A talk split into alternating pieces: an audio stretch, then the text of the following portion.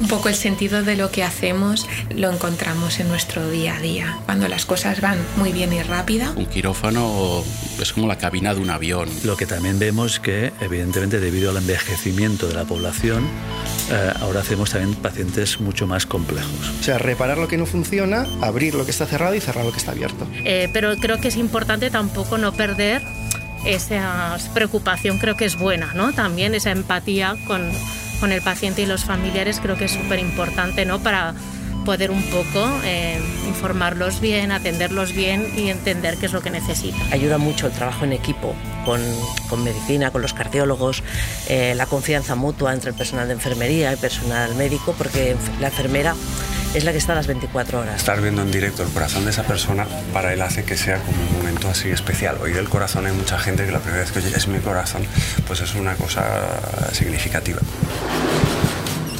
La Suma, un proyecto de Podium Podcast en colaboración con Novartis.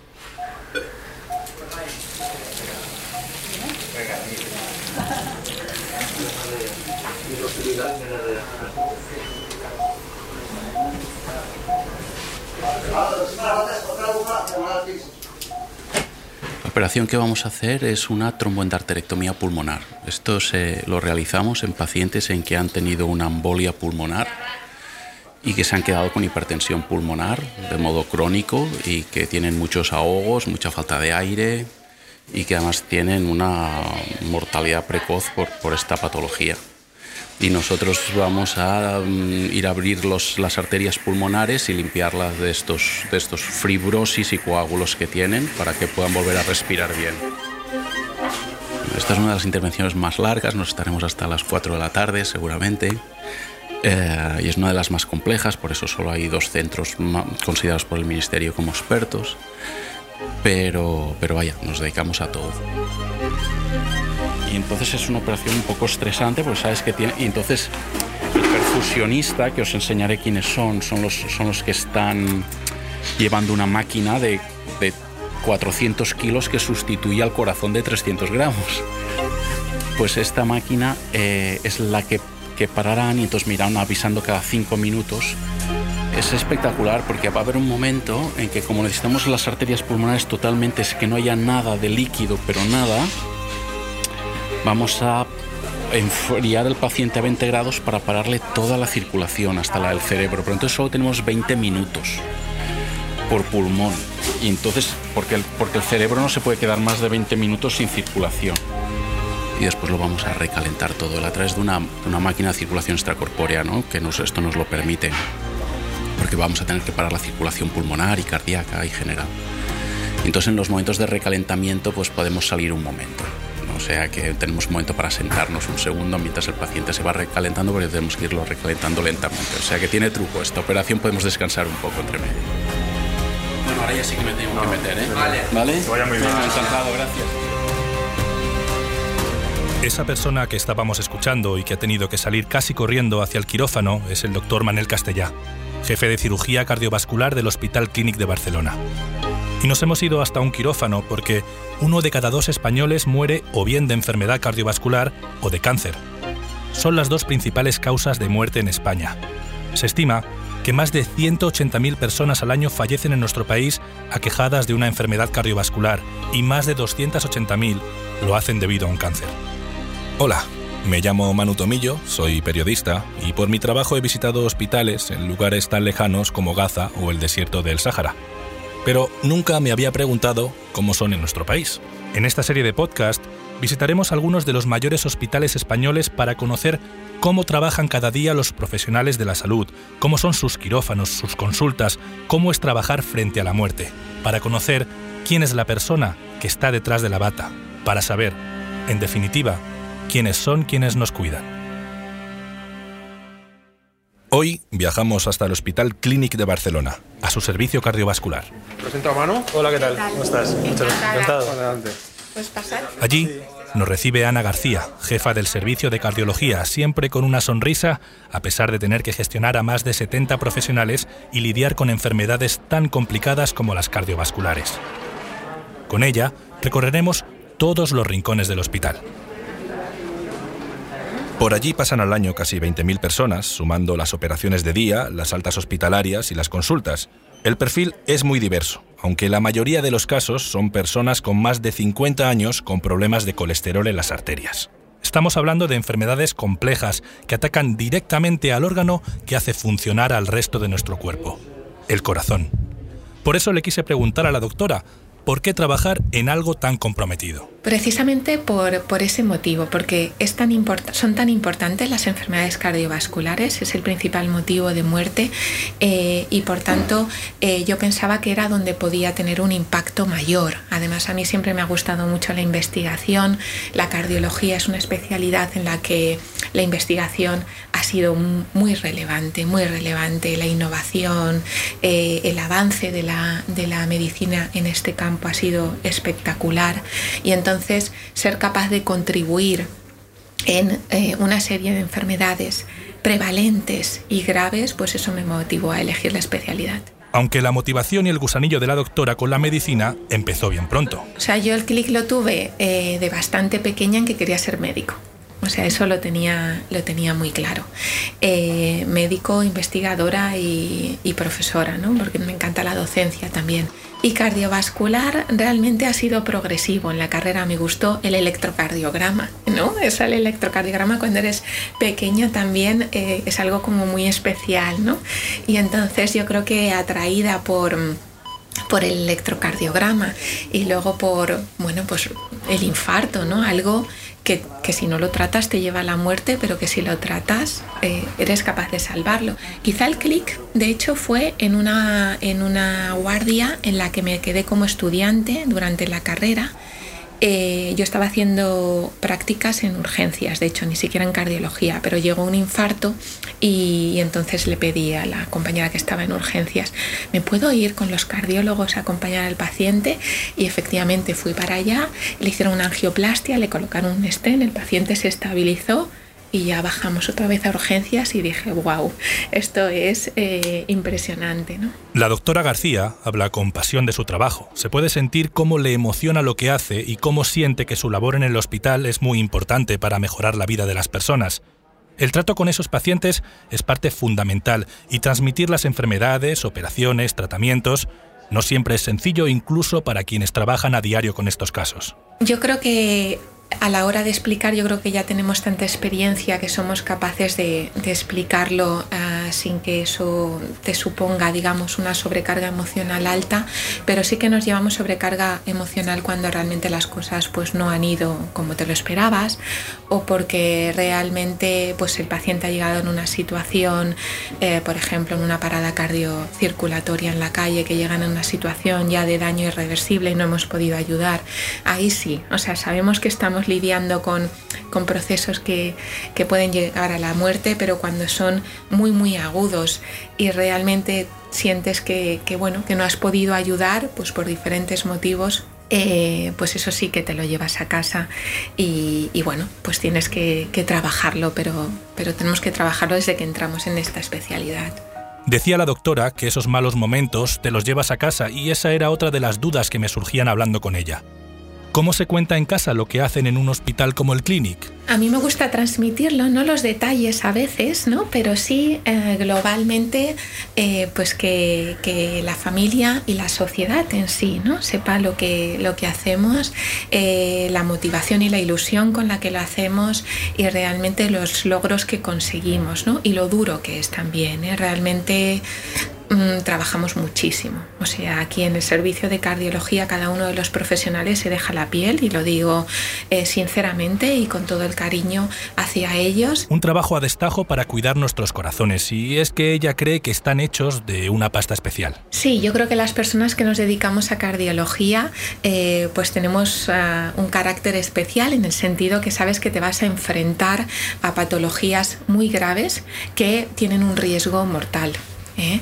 y por tanto pues tienes que saber uh, lidiar con ese tipo de situaciones ¿no? muy graves eh, y al mismo tiempo pues es complejo como dices porque el corazón eh, se puede afectar por diferentes motivos como decíamos por la aterosclerosis de sus arterias pero también por debilidad de la pared del corazón dando lugar a la insuficiencia cardíaca o por, o por las arritmias ¿no? que puede condicionar una muerte súbita ¿no? Por eso esa complejidad y la necesidad de la superespecialización.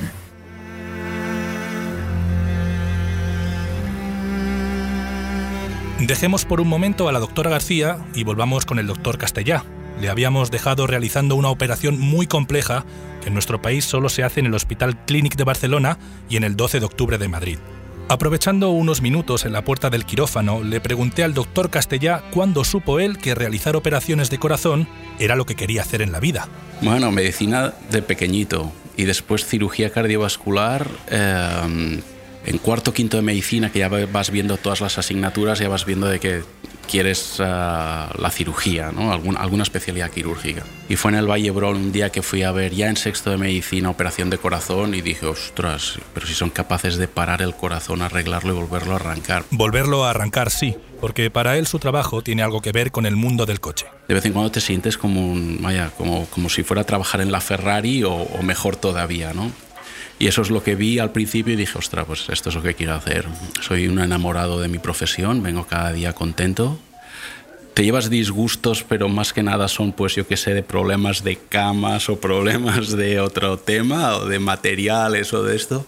Pero lo que es la profesión es preciosa. Él me reconocía que, aunque preciosa, la profesión de cirujano tiene momentos complicados. Pero en general las decisiones las tomamos en grupo, colegiadas, con la experiencia de muchos años y, y, lo que pasa es de que no somos dioses, no podemos curarlos todos y hay pacientes que hemos de rechazar para no, no porque no podemos operarlos, porque, porque, porque están demasiado evolucionados y, y vaya, y en otros no. Y eso que la preparación física y el descanso de las personas que llevan a cabo intervenciones como estas es fundamental. Sí, para ser cirujano en general y cardiovascular mm, hay que estar mínimamente en forma mínimamente en forma. Eh, dejando aparte que no fumamos y tal y no sé cuántos pero, pero vaya, mínimamente en forma sí, pues son operaciones algunas largas, otras no tanto. Esta es quizá de las más largas ¿eh? pero bueno, también las hay otras. Y, y, bueno, en concreto yo por ejemplo hago mucha bicicleta pero para mantenerme en forma. Pero bueno, vaya, no sé, cada, cada uno tiene sus trucos Dejemos al doctor Castellá que termine con la operación y volvamos con la doctora García para seguir recorriendo el hospital. En hemodinámica eh, inauguramos eh, hace poquito una sala híbrida, ¿vale? Que es una sala de hemodinámica. Pero Allí conocí a varios profesionales justo antes de realizar una intervención y pude hablar con el doctor Freixa, uno de los cardiólogos intervencionistas de aquella unidad de hemodinámica, que me explicó muy gráficamente en qué consiste su trabajo. Yo siempre digo lo mismo, que digamos, en, en, yo soy un lampista del corazón y digamos yo me dedico a abrir lo que está cerrado y a cerrar lo que está abierto con catéteres, con lo cual todo el mundo lo entiende. Es una, una obstrucción en el váter, pues yo em, digamos la, la, desatasco, pero esto en las, en las, totalmente. Somos fontaneros del corazón y es una especialidad muy fácil de explicar porque es así. O sea, reparar lo que no funciona, abrir lo que está cerrado y cerrar lo que está abierto. Un fontanero para tratar de arreglar esas tuberías que llevamos en nuestro cuerpo, pero no son conductos de agua lo que están tratando personas como el doctor Freixa, sino que son pacientes que se cuentan por miles en el hospital. Y siempre hay algunos con los que generas un vínculo especial, pacientes que por lo difícil de su tratamiento mantienes una relación mucho más fuerte. Pues muchos, muchos, pero por ejemplo una, una paciente um, pues de aproximadamente 40 años que seguí yo en mi consulta de miocardiopatías familiares y que finalmente precisó eh, un trasplante, um, que tuvo la mala suerte de hacer un rechazo hiperagudo, esta es una situación muy grave, y que estuvo en una situación muy grave, muy grave, o sea, realmente con unas probabilidades de fallecer altísimas y que finalmente lo superó, lo superó con una serie de secuelas importantes como la necesidad de diálisis pero que gracias a la recuperación que le ha llevado incluso años desde un punto de vista físico y de nutricional, pues ha podido llegar a una situación como para poder asumir un trasplante renal. Eh, se ha trasplantado, ha dejado de ir a diálisis eh, día sí, día no, que realmente tenía una repercusión en su vida, en una persona joven de 40 años eh, muy alta eh, y que ahora está bien. Y, bueno, casi que no cada día, pero, pero ah, bueno, además me regaló una taza que la veo cada día y, y bueno, mm, situaciones así realmente te demuestra lo importante que es también la la persistencia, no solo de los profesionales, de nuestros pacientes también por seguir luchando y superar adversidades a veces muy, muy importantes. Cuando Ana recuerda ese caso, no puede evitar emocionarse al contarlo. Sí, es emoción y, y, satisfacción realmente. O sea, con el paciente, con la familia, porque sabes el impacto que ha tenido tu intervención. Ahora vamos a ir hacia la unidad de cuidados cardiológicos agudos, que hasta hace no mucho tiempo se hablaba de unidades coronarias, porque realmente el paciente agudo fundamentalmente era un paciente posinfarto, ¿vale? Pero ahora la cardiología se ha extendido tanto que realmente son unidades en la que no solo hay pacientes posinfartos, sino hay pacientes críticos por otros motivos.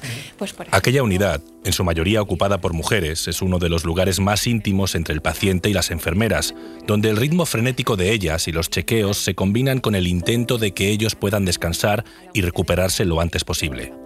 Ese trabajo feminizado y muchas veces invisibilizado. Silvia Pérez, coordinadora de enfermería de la Unidad de Cuidados Agudos. Bueno, nos cuesta hacernos visibles. ¿eh? Nuestro trabajo a veces es un trabajo que, que, queda escondido, ¿no? porque estamos mucho al pie del paciente, pero no, pues quizá no le salvamos la vida como puedan haber otras eh, sí, que a lo mejor profesiones, un ¿no? claro. Más, le das a la importancia y al final vosotros sois los que estáis el primer, todo el día a día Pero bueno, gracias a, intentar que las enfermeras pues, ocupen cargos de gestión, que las enfermeras ocupen cargos en la política, ¿no? y todo esto ayuda a hacernos visibles y a hacer visible el trabajo de la enfermera, que como digo es la que está las 24 horas a pie del paciente y la que detecta en mayor medida y de primera mano las necesidades que pueda tener el paciente. Ana García recoge esa reivindicación y me dice casi sin querer decirlo, sin querer molestar ni perder su sonrisa. Un pequeño tirón de orejas dirigido a todos nosotros. No tiene otras, otras em, igual premios como, como pueden tener em, algunas otras profesiones que igual pues de un punto de vista económico lo que sea pues están más, mm, más eh, em, digamos premiadas pero el sentido desde luego de lo que hacemos es algo que en medicina pues lo vivimos cada día. Lo que pide Ana es un reconocimiento mayor algo más que un aplauso en mitad de lo más duro de la pandemia yo creo que posiblemente eh, no hay tanto como el, que, como el que se merece, pero esto es un tema ya a nivel de, de la sociedad, ¿no? Yo cuando mis peques me dicen, eh, mamá, mira, me conozco todos los jugadores del, de fútbol de primera división y le digo, ¿y cuántos científicos conoces? ¿No? Un poco, ¿no? Porque realmente le damos tanta relevancia a algunas profesiones y no tanta eh, reconocimiento a otras, ¿no? Y es un poco, bueno, pero esto ocurre en esta sociedad y, en otras sociedades.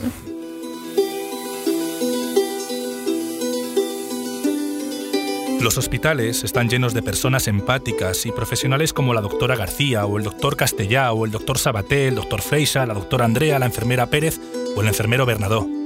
Y son fundamentales porque ellos se encargan, literalmente, de que nuestro corazón no se rompa.